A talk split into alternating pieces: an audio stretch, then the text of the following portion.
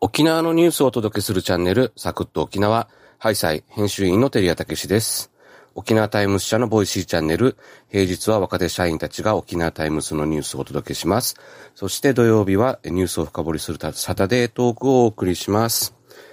はい、えー、すいません。今土曜日で、えー、サタデートークを今収録しています。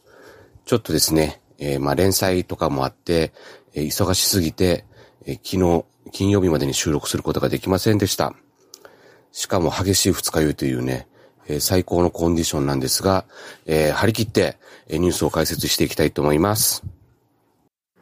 まずは沖縄タイムスの記事を紹介します。新型コロナウイルス化で祭りやイベントがなくなり、屋台などの出店業者がキッチンカーへの業態変更を進めています。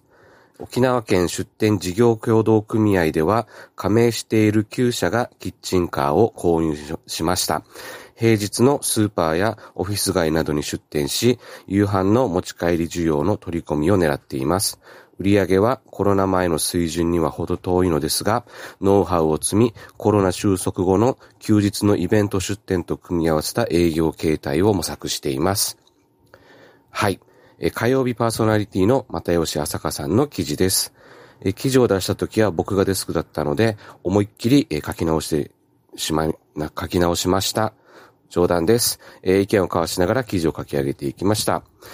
コロナによる祭りやイベントの相次ぐ中止は2年目に入りましたね。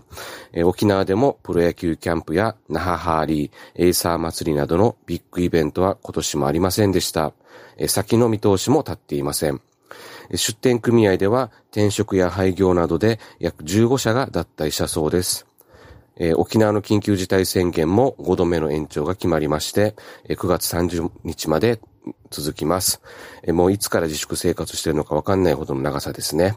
え政府は11月をめどに、え行動規制を緩和する方針なので、え飲食業の苦境はまだまだ続きそうです。人数人数制限やテイクアウト、通信販売など様々な取り組みで何とかしのいでいますが、キッチンカーもその一つと言えそうです。記事では2社の取り組みが紹介されています。出店組合で副理事長を務める中西さんは、コロナ禍で祭りの再開が見通せず、2019年に購入していたキッチンカーを本格稼働させました。今年8月から浦添市役所の駐車場にキッチングカー、ダイニング高を出店しています。昼食時間は以前から出店している弁当屋さんと重なるため、午後3時から7時に店を開けているそうです。キッチンカーのパールボックスを運営する山川さんは、県内のスーパー9店舗を巡っています。買い物客のニーズを探っているということです。えー、キッチンカーの取り組みのポイントは、まお祭りの出店の時とは違い、えー、夕食の需要を探すため、オフィス街やスーパーに出店しているところです。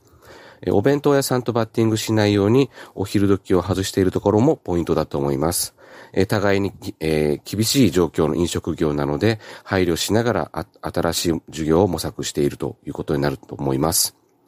えお祭りの時はその場で食べられる唐揚げやフライドポテトを中心だったのに対し、え今はスペアリブやジャークチキンといった手の込んだ料理を作っているそうです。え夕食の一品として、え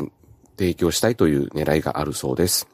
え売上はコロナ前の水準には全く届いてないそうですが、出店業者の皆さんは、今だからいろんなことにチャレンジできると、意欲的です。公園にも出してみたいという話もしていましたので、子供向けのおやつとか、やはり夕飯の一品料理を狙っているというところもあると思います。え沖縄タイムスのビルでもお昼時にはキッチンカーや弁当販売がやってくるようになりましたえ。飲食店で出すえ、料理で手の込んだものが多いので、一般の弁当屋さんよりはちょっと割高なんですけれども、えたまに贅沢して買っています。新聞社もコロナの影響で苦しい経営が続いています。広告ってイベント系が意外と多いんですね。えー、エーサー祭りだとか、ハーリーだとかも、全面広告が出ていました。それがもうほとんど吹き飛んでしまったので、やっぱ収入っていうのがな、なくなっています。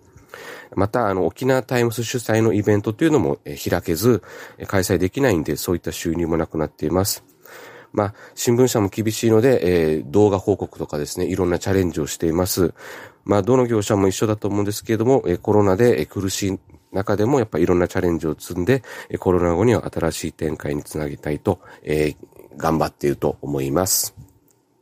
エンディングです。今日は配信が遅れてしまい大変申し訳ありませんでした。ちょっと連載がね、いっぱいいっぱいになってますね。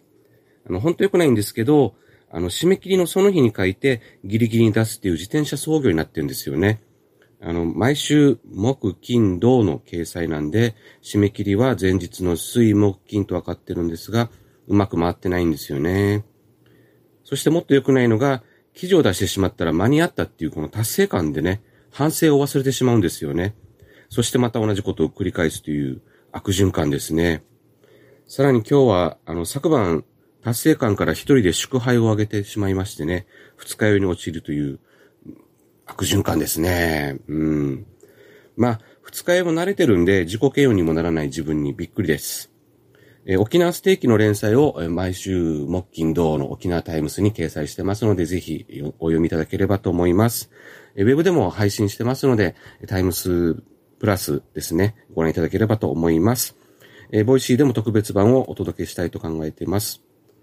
はい。今日お届けしたニュースは沖縄タイムスプラスで読むことができます。気になるニュースをぜひチェックしてみてください。コメント欄で感想やご意見も募集しています。どんなことでもよいのでコメントをよろしくお願いいたします。それではまた来週は、月曜から金曜までは沖縄タイムスの若手社員がニュースをご紹介。土曜日はニュース解説をやっていきます。来週月曜日の担当は岸本啓太さんです。皆さんぜひ聞いてみてください。一平二平デイビタン、またんちちみそうりよ。